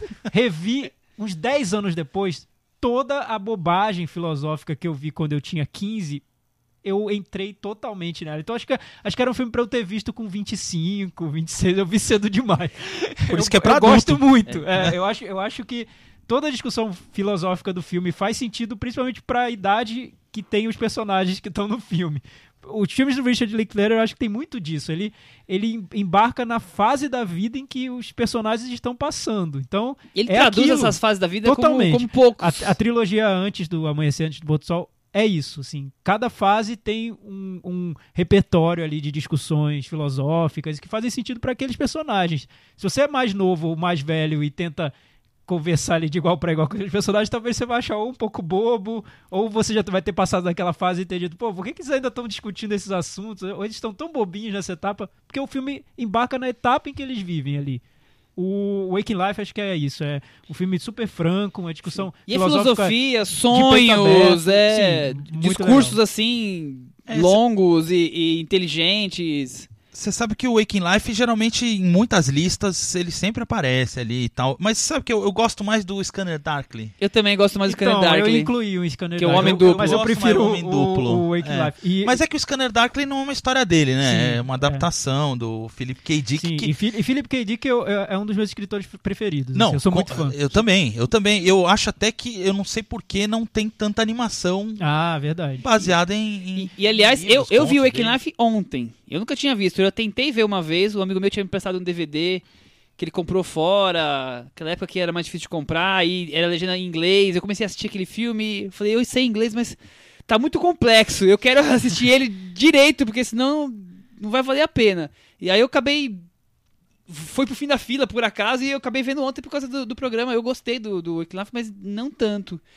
É, não sei, a questão falou, talvez, talvez eu precise estar com 45 pra você, pra entender o que você entendeu com 25, não sei. Não, eu gostei, eu gostei Agora, o bastante. Em dupla eu gosto vi. bastante. Eu vi na mostra, É. quando passou, eu gostei É, bastante. eu gostei, Me chamou foi um dos atenção. meus preferidos assim, da é. mostra E eu acho que deve- também. a gente podia ter mais animações inspiradas no Philip K. K. Dick. É, eu também É, acho. só é isso que eu ia ele tem um falar. universo que é muito apropriado à O, o animação Waking pra Life adulto. tem um pedaço que é sobre o, o, o, o Philip K. Dick também no, no, no Waking Life. Eu não sei se vocês lembram do filme todo, eu como assisti outra na, na minha memória. Eles conversam sobre, sobre o, esse autor, sobre livros ali no, no Waking Life também. E depois o Homem Duplo é uma adaptação, quer dizer, dele. É porque acho que Waking Life tem. Eu imagino, eu já vi há um- há um tempo pela segunda vez, mas acho que tem toda uma discussão sobre o que é o sonho, o que é a realidade, essa do viver, a- sonhar acordado, enfim. É, pa- passa um pouco pelo universo do, do, do Philip K. Dick. É, eu só vi uma vez, eu vi, só que quando você tinha, sei lá, 10 anos, eu tava na faculdade. E aí eu vi nessa, na faculdade eu achei muito legal, né? Mas também, né, te- pra universitário, é... É uma farra. Mas eu acho que é uma qualidade do, do cinema do Linklater. Ele é sempre muito franco, né? Com quem ele é naquele momento que tá fazendo o filme, quem são os atores com quem ele tá trabalhando. Geralmente, ele disse que na trilogia do Antes do Amanhecer, tudo, primeiro eles sentam numa mesa, conversam sobre aqueles temas e dali que vem o filme. Filme. Então, é muito direto, né? Essa, essa conversa com os atores e com o que ele tá pensando naquele momento. Tem mais algum destaque aí, Rafael? Eu posso dar umas. umas, umas Pode, pode. Pinceladas, né? É, É, só é o Chico alguns- Firman 2 do é, Rafael. Eu só vou falar, só vou falar, assim, não vou dar muita coisa. Um- uns que eu gosto. Eu, eu gosto muito do Rango. Ah, o rango do Gore Verbinski? É, é, porque por incrível que pareça, é um filme bom dele. Mas é. Eu achei. É, é bem legal o Rango, cara. Eu, eu me surpreendi com o filme. Eu tava imaginando que ia nunca um tive coragem, é bom saber. Veja, é bem legal. É bem legal. O, o Gigante de Ferro. Ah, nossa, mas é Nossa. porque eu não considero É, totalmente ele é mais, adulto, né? é, ele é seria mais infanto-juvenil. infanto-juvenil. Mas acho que realmente. cabe um pouco nisso. É, um que eu gosto muito, ele pode ser infantil, mas eu acho que tem muitas referências. A principal referência é um filme adulto, que é A Fuga das Galinhas, Hum. né? Que é a fuga do fugindo do inferno e tal, não sei o que lá. É, um que eu gosto muito também, que não é, não é do Tim Burton, é o Estranho Mundo de Jack, Eu, eu vi. que é. Na que época, não na é. época do, da, do Maratona Tim Burton eu também vi. Mas, mas sabe que esse Eu- eu filme achei me legal pegou esse. muito, porque ele me lembra muito um filme que marcou muito quando eu era criança, que era o filme de Natal que mais me marcou, que era a Rena do Nariz Vermelho. Ele me lembra muito a Rena do Nariz Vermelho, Olha, aqueles desenhos de, Olha. Essas de- conexões. de, de stop motion e Ah, tal. sim. Eu lembrava muito desse filme.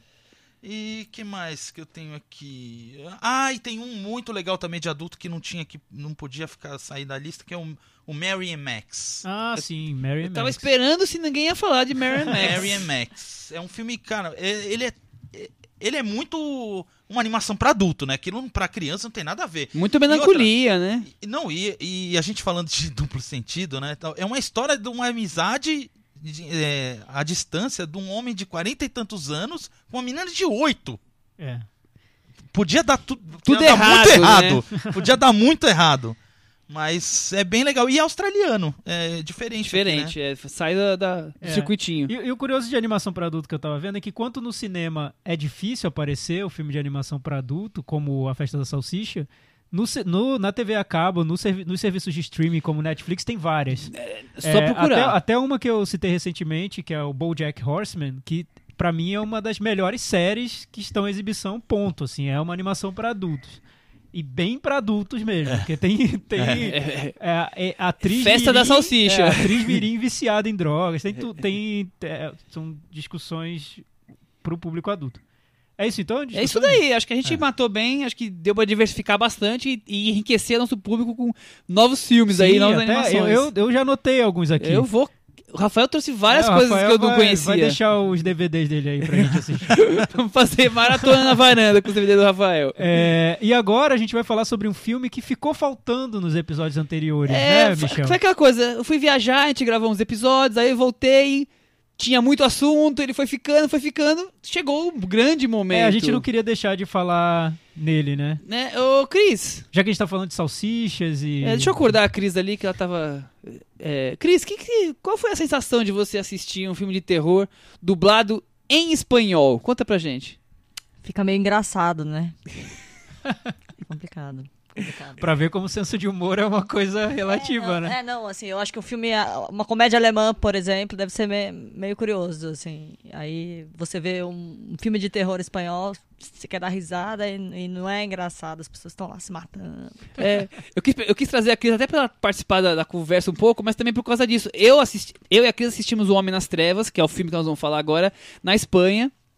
E lá só tinha dublado.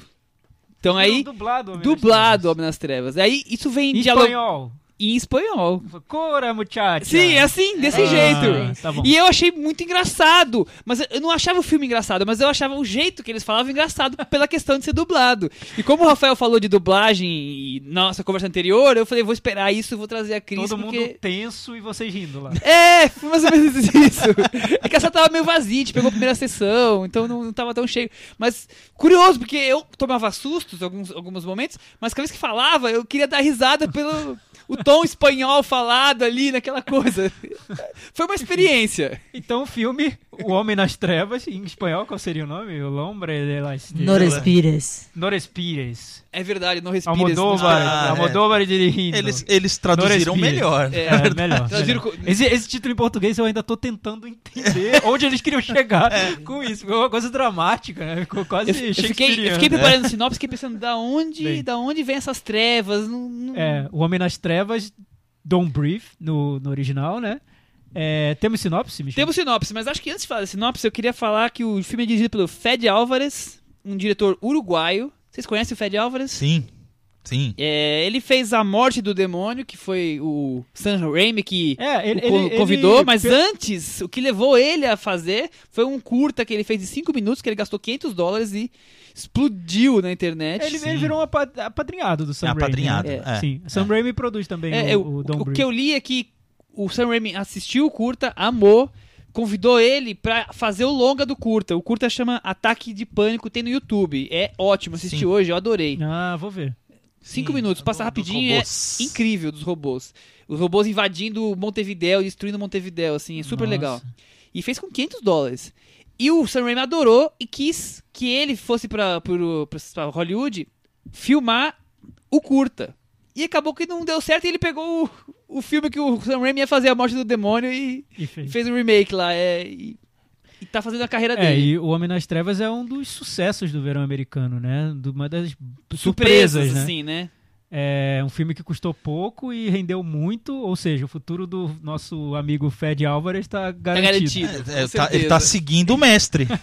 Tá, o Sam Raimi é o, é o mestre de gastar pouco e ganhar muito. Bom, sinopse. Uma quadrilha de três adolescentes planeja perfeitamente seus roubos. Até que resolvem assaltar um senhor cego. E ele se transforma numa vida contra um psicopata.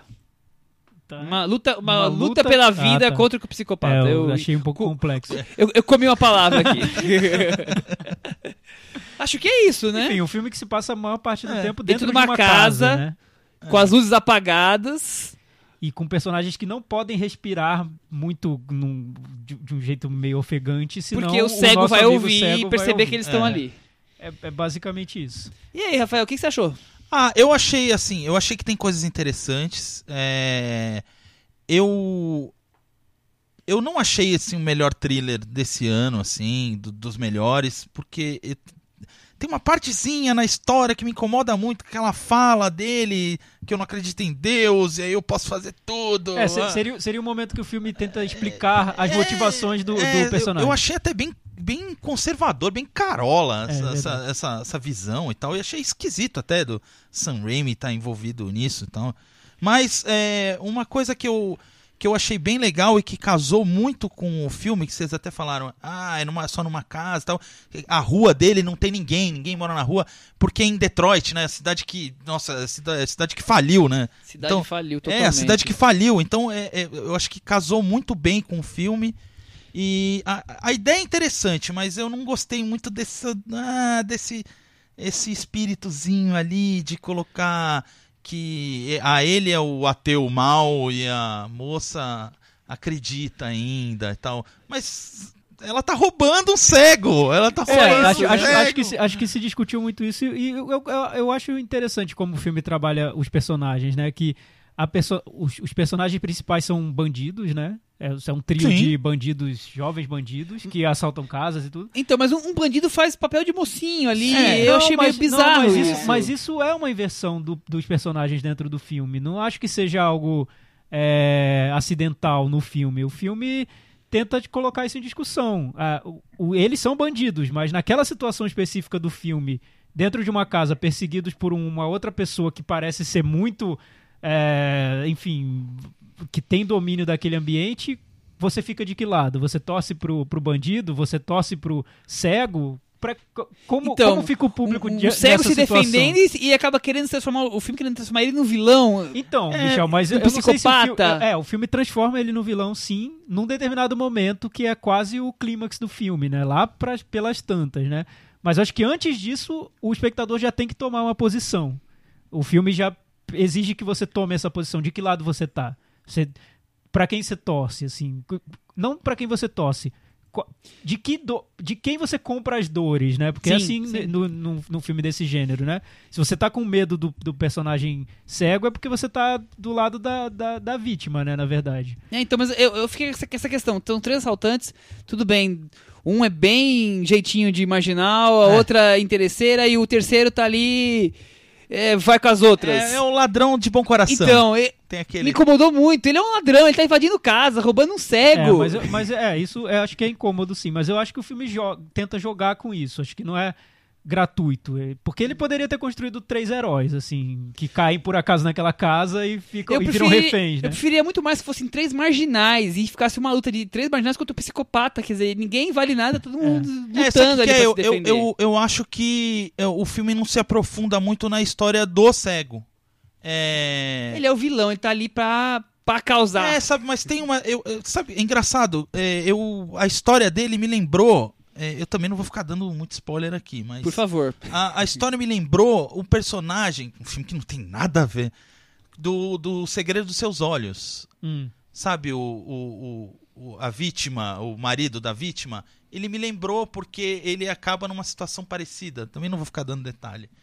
Mas é, no Segredo dos Seus Olhos, ele, é, o, o personagem é encarado com mais humanidade.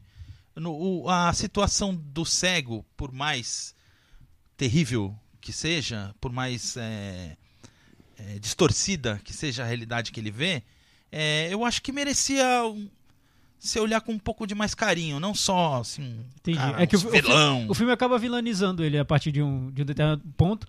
Mas eu acho que é tudo um, jo- um jogo ali do, do que seria o estereótipo de cada personagem, né? O bandido, que na verdade vira vítima, o cego, que seria a vítima, que na verdade é o, é o vilão. É. E no fim do filme, sem querer dar spoiler, mas todos esses, todos esses estereótipos são rearrumados a partir da, de como a mídia interpreta aquele fato. Sim, é, sim. Então é um jogo de estereótipos, né? Acho que isso tá dentro do, do, Não, sem do dúvida conceito do nenhuma, filme. sem dúvida nenhuma. Mas, E- assim, falando isso, eu acho esse ponto super importante porque também me incomodou muito. Isso, isso que, o, que o Rafael falou, do momento em que o filme tenta explicar o vilão, eu acho que é grosseiro, porque é muito rápido e é muito tosco, quase, né? Não É. precisava. Você poderia deixar um pouco mais no ar essa, essa explicação. É, porque eu acho que é o seguinte, se você tem uma, você tem uma história com uma visão tão nihilista assim, que ninguém é bonzinho, todo mundo tem um interesse e tal, e aí no meio do filme você coloca um- uma mensagem meio É, isso, isso dá cristã, uma quebrada. assim.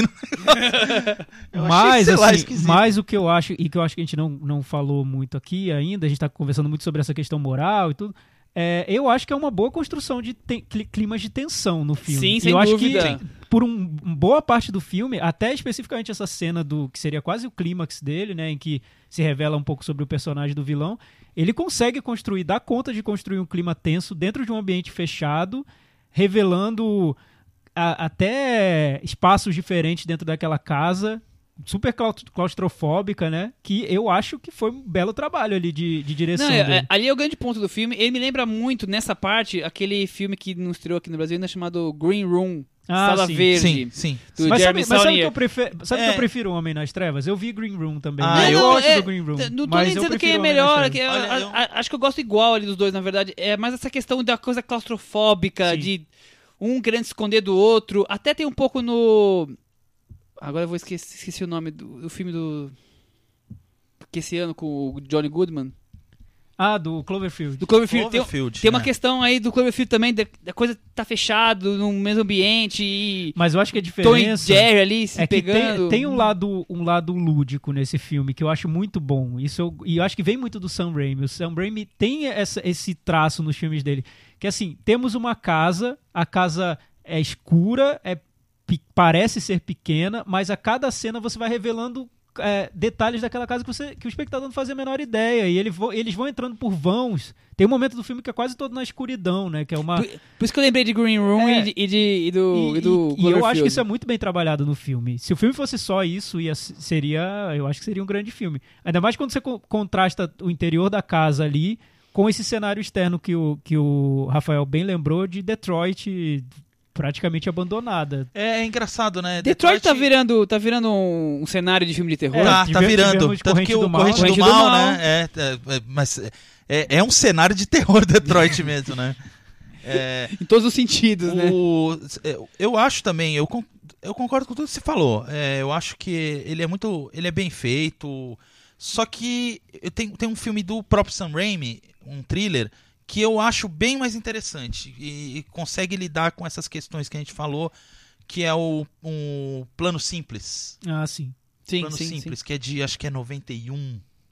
É, não sei. Eu acho que é de 90 ou 91.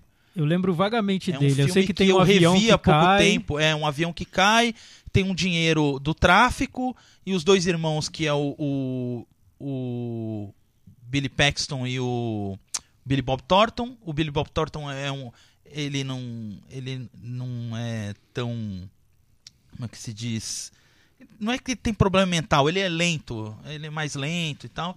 E eles roubam o dinheiro e aí começa a confusão e tal. Questão a mulher do, moral. do Bill Paxton é meio Lady Macbeth tal, é a Bridget, é a Bridget Fonda. É, tem, é, ele, ele lida mais com a questão moral de uma forma mais interessante, eu acho. O, o, o Homem nas Trevas é mais ação, né? É, eu, eu fico com a impressão de que pro Fed Álvares não seja o, o mais importante do filme essa discussão moral. Eu acho que ele quis construir um super vilão pra ter a, A surpresinha. a surpresa do final, Uhum. Pra colocar esse contraponto e mostrar, olha, é, esse personagem que, que a gente vê superficialmente, na verdade, é um mega vilão. Mas você não consegue ver isso superficialmente. né? É, eu acho ele um pouco Jason demais, né? É, Tô- verdade. Não, isso, é, que- isso é outra coisa. né, que ele, Mas assim, ele apesar, vira um ser Murra, né? Mas apesar do estereótipo, eu acho que o ator tá muito bem no papel. Super, Lang, super. A melhor coisa É. do filme uma é ele. excelente atuação. Aliás, no, no, no Cinema na Varanda da semana que vem, eu vou perguntar pro Chico um pouco sobre esse filme, porque eu sei que o Chico adorou. Infelizmente, ele não pôde deixar o comentário dele. Ele. Me lembrem lá no, no, No cantinho do ouvinte. Cantinho se, do ouvinte se pra- alguém co pra comentar o pro filme. Chico. Aliás, no cantinho do ouvinte, a gente queria listas de animações para adultos. Por favor, Se- né, gente? Quais são as preferidas, o que vocês gostam. Concordem, Se vocês discordem, concordam, traz mais filmes pra gente assistir no futuro, por favor. Exatamente. E qual, qual é o meta-varanda do Homem nas Trevas? E Rafael, qual é a varanda de Homem nas Trevas? Ah, pra mim, seis. Pra Tô mim, sendo bonzinho. pra mim, sete. Pra mim, seis. Com isso, Homem nas Trevas, 63. Fica na varanda. Fica na Tá bom. varanda. Fica na varanda. Tá aqui. Assim como o mundo gostou nas bilheterias, a gente também a gente não tá respirando porque o Homem nas Trevas tá aqui na varanda. Ele tá, tá ouvindo a gente aqui. É, Temos recomendações? Temos recomendações, Temos. Michel. Ih, Rafael, o que que você tem de recomendação pra gente? Bom, falando no Homem nas Trevas, é, thriller. Tem agora, estreou agora quinta-feira, última, o No Fim do Túnel, que é um filme argentino. É, coprodução Argentina e Espanha, né? Tem uns atores argentinos, uns atores espanhóis. É com o Léo Esbaralha, né? É, o do- Esbaralho, é o novo Darim, né? Tá em todo que é o, filme o mesmo ator do Silêncio do novo. Céu que ouviu nosso podcast, a Rumores. Ah, verdade. É verdade. eu- Aliás, é, ele tá eu virando, vi isso tá aí. virando, é como bem lembrado. É, tá eu tenho o uma- novo Darim. Novo Darim. Eu, ele eu, tá bem nesse filme, eu eu tenho uma, uma, uma opinião diferente de vocês. Eu gostei bem mais do Silêncio do Céu que vocês. Mas eu sou suspeito que eu sou, eu sou fã do Marco Dutra. Eu gosto dele. e Pronto. É justo, Aí, é ó. justo. Então, Rafael, recomendando também Silêncio do Céu, tá em cartaz. Tá no cartaz ainda. Ah, muito recomendado, muito recomendado. Agora, o No Fim do Túnel É um thriller também, como O Homem nas Trevas, mas é um thriller é, um pouco mais clássico, de thriller, com mais reviravolta, uma aquela historinha mais engenhosinha tal.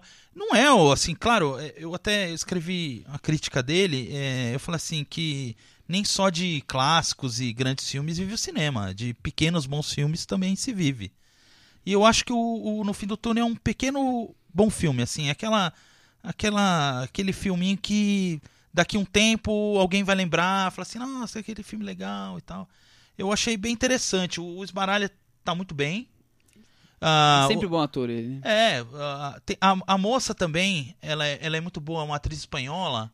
É, o nome dela é Eu não- Magali Soli- Solier, uma coisa assim. É, ela tá até num, ela tá até num outro thriller que eu vi há pouco tempo, que é colombiano, chama A Face Oculta. Ah, sim. Muito legal, é de um, de um- um diretor que até fez uns, uns episódios do da série do Narcos. Ah, tá. Ele é diretor de algumas uns episódios. É bem interessante também.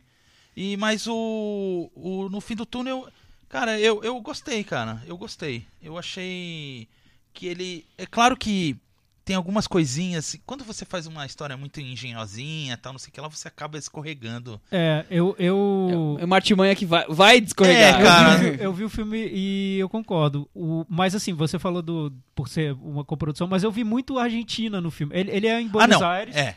é, numa casa em Buenos Aires, e o filme quase todo é dentro da casa. Boa parte dele é num túnel que leva a um banco, né? Olha. Porque tem é, ladrões no, no- na- naquela casa construindo um túnel e o personagem principal descobre a existência desse túnel. É, mas eu acho, eu achei, eu achei um pouco, eu fiquei com a sensação de que algo, uma oportunidade se perdeu naquele filme, porque tem a questão do banco, dos bandidos, do dinheiro, Argentina, Buenos Aires, e o filme, em vez de entrar um pouco nessa discussão social, como fez o Nove Rainhas, ele vai para reviravoltas e fica preso naquilo. É. Como se quisesse fazer um Tarantino, né, anos 90, assim. Não, é até bom o seu exemplo, porque eu acho que aí tá a diferença do Nove Rainhas e pra isso. Nove Exato. Rainhas é melhor, porque Mas, é um entra filme- mais. mas eu acho um filme bem construído e é, o, o, o Sbaraglia tá, tá, tá muito bem. Ele é um ator que tá. É até, é até interessante você comparar as duas atuações Do do Silêncio Céu e essa. do Fim do Túnel. O cara, ele é, ele é bem versátil e manda bem. É, é até é, interessante que você falou, porque eu li uma entrevista do diretor e ele estava falando que é, ele escreveu o roteiro é, é, logo depois do divórcio dele, que foi muito doído e tal. E aí você começa a ver que o personagem tem muito da- da- do que ele estava sentindo. Do abandono, porque Ah, é um sim. cara que é, é, ele é solitário na casa, porque aconteceu uma tragédia e tal. É engraçado, às vezes talvez ele não tenha entrado muito nessa é, discussão um pouco mais social e tal, porque ele estava mais É, interiorizado ser. naquilo ali. Verdade. É, no Fim do Túnel, que é o nome do filme, do, o diretor, é- o nome é Rodrigo Grande. Isso. É, ele escreve e dirige o filme. Tá em cartaz. É, a No minha túnel virou um recomendação- VaptVupt. Exato. Virou. A gente não joga na varanda, enfim, já fizemos tudo. O- a minha recomendação é de uma reestreia que tá só uma semana em cartaz aqui no Cine Sesc, que Filme é desconhecido, né? um, um pequeno filme, né? Uma produção independente, barata. Enfim. 2000, Despretensiosa. 2001, Uma Odisseia no Espaço, de Stanley Kubrick. Tá no Cine Sesc até quarta-feira. Se você tá ouvi estiver ouvindo esse podcast na quinta-feira, que pena, você não vai poder ver 2001 no Cine Sesc, mas vai ter estreado Barry Lyndon, do Stanley Você tem Kubrick. uma segunda chance. Segunda chance de ver um grande filme do, do do Stanley Kubrick no Kubrick. cinema. Eu vi, eu revi hoje o 2001, hoje à tarde. Era um dos filmes da minha vida, mas eu tinha visto só em VHS, depois em, em DVD, depois em Blu-ray, depois projetado na parede do. do Melhorando prédio. a mídia. Enfim, pela primeira vez eu vi no cinema e ainda bem que eu deixei pra ver no Cine Sesc, é aquela tela maravilhosa, projeção nota 10. E olha, foi uma experiência fantástica, assim, ver o filme no cinema, ele ganhou um novo sentido e eu acho, agora eu tenho certeza que foi um filme pra ser visto no cinema. Até alguém lá da família do Stanley Kubrick devia ter proibido lançamento Lançar em DVD. porque é muito cinema, assim, o, o filme. E o que mais me impressionou nessa revisão é que a sensação que eu tenho é que é um filme que ele tá solto no ar. Assim, tudo pode acontecer na narrativa do filme, tudo era inovador para a época e ainda e a maioria das, da- das experiências do filme não foi superada ainda. Então, a sensação que se tem ao ver o filme hoje é talvez parecida com a que tinham quando o filme foi lançado, de ver um objeto totalmente estranho, totalmente diferente. Um filme que é aquilo, é único e ninguém vai conseguir fazer igual. Nem o Christopher Nolan, apesar das tentativas. Nossa, olha, não, eu quero deixar um Vejam comentário. 2001, Eu quero deixar um Espaço, comentário aqui. Lá vem metralhada Eu quero deixar um comentário aqui. Eu detesto, eu detesto o Christopher Nolan. Detesto. Viu, O enganador, enganador. A, a varanda é democrática, tem, tem espaço Sempre cabe para mais todos. um sempre diretor cabe, pretencioso sempre, na varanda, né? Sempre cabe, e sempre cabe quem não gosta, e tá tudo bem-vindo. Bom, recomendações. Eu vou colocar vocês da minha recomendação. Olha Porque só. a gente não pode deixar de falar que está rolando nesse momento o Festival do Rio. Que nós estamos aqui em São Paulo, o Festival do Rio tá lá recheado de, de filmes interessantes. É, tem mais uma semana, vai até domingo o Festival do Rio. O Thiago está indo para o Festival do Rio. O Chico estará no Festival do Rio. Então, imagino eu que semana que vem teremos discussões sobre filmes vistos lá. Eu não vou, infelizmente, acabei não conseguindo encaixar o Festival do Rio. Mas eu vi um filme ou outro que eu já falei no festi- quando, eu, quando voltamos, falamos sobre San Sebastián. É, Rafael, na listinha lá, tem algum filme que você queria muito ver, que estivesse aqui passando no cinema amanhã, você ia assistir com certeza, imperdível, assim, que tá curioso? Hum, Enquanto o Rafael pensa, Thiago. Então, eu tô programando pra ver, não sei se eu vou conseguir, né? Porque tudo depende. Mas eu devo ver o Tony Erdmann, que é o filme Ah. mais comentado do, Do ano. dessa temporada. O filme alemão, já cotado pro. Já é o representante da Alemanha no Oscar. Um outro que eu tô curioso pra ver e que já tá programado, tudo indica que eu conseguirei ver, é o Personal Shopper, o filme do Olivier Assayas com a nossa amiga Kirsten Stewart. A gente detona tanto aqui na varanda. Você Mas tanto, eu vamos ver gosto. se ela mandou bem eu dessa gosto. vez. Olha, olha que eu tenho sentimentos Conflitantes. conflitantes, conflitantes, porque o Sils Maria eu gostei bastante. É, eu também gostei. eu também, achei eu que ela tá bem Maria. no filme. Eu acho que ela tá bem também. Por isso vamos Eu- com muitas tal- esperanças ver Eu o não sei se ela escolhe mal o papel. Sei lá, talvez ela É. escolhe mal, eu não sei. Ela é de lua, né? É, é de lua.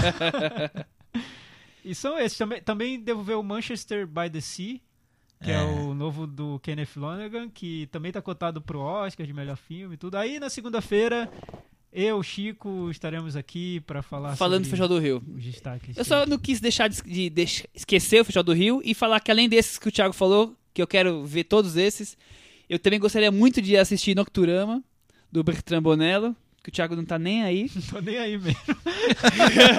tô, sei lá, apático em relação a esse filme. E os outros que o Thiago falou também eu quero ver, queria ver todos. E eu vou deixar uma recomendação que eu vi, já elogiei e vou voltar a falar, que é o Serra Nevada. Ah, verdade. Tá passando lá e eu acho que é imperdível. Do? Do Cristi Puyu. Ah, tá bom. Nunca mais eu confundi os dois. É é isso então? aí. Eu quero deixar uma recomendação Aí, do Festival do Rio também. É um filme do Ron Howard e não é o Inferno. Ah. Olha só! É o Eight Days a Week, que é uma biografia sobre Chapa Branca, mas sobre a turnê dos Beatles. É um recorte bem interessante que ele faz, com imagens em alta definição, com um showzaço dos Beatles no final. E pra você que vai ficar em São Paulo chupando o dedo, pode tentar ver o A Hard Day's Night, que também vai ser relançado aí no Cinemark numa cópia restaurada. Olha, Hard Day's Night. Esse Mas Cris? legal, esse filme eu adoro, acho maravilhoso. Eu- Eu, vou acho que assistir, até, que eu eu acho que vi. já passou no cinema. Já passou, acho que no começo do ano ele já passou nessa cópia restaurada, do É. 4K e tal, e agora eles vão reexibir. Vejam, esse é muito bom. E eu vou pedir pro Rafael uma segunda recomendação. Tem um site aí, Rafael. Recomenda, por favor. Ah, sim, timeout.com.br. É, eu sou o editor da Timeout. É uma agenda. Bom, a Timeout, quem viaja por aí conhece, né? Uma revista que está em mais de 60 cidades, em mais ou menos 40 países. É, é, uma, é uma agenda cultural da cidade. Ela é mais focada na cidade mesmo, né? A gente não fala. a gente Mais focado em São Paulo. É, no caso aqui, São Paulo, é bem focada na cidade. É, E, Rafael, você- você escreve as críticas também de cinema lá, né? É, é, Quando eu, saem, as críticas saem no dia do, do lançamento dos filmes, na quinta-feira, já tem tudo lá ou durante a semana? não, do- a- as críticas geralmente eu, eu publico um pouco antes. Ah, sim. Eu publico na semana. Na Então- semana, aí na quinta-feira tem lá o textinho sobre os lançamentos das semanas estreias e aí eu coloco as críticas lá junto nesse texto, mas eu publico um pouquinho Então, antes. fica a dica aí, Time Out. Sim. acompanhar os textos do Rafael aí. É, entra lá no Facebook também, que eu sempre tô colocando as, as críticas lá. É Isso aí, então? É isso daí, então. Obrigado. Rafael, um prazer recebê-lo aqui na varanda. Prazer todo meu. E até semana que vem, gente. É, mano. Tchau, pessoal. Tchau. yeah, yeah.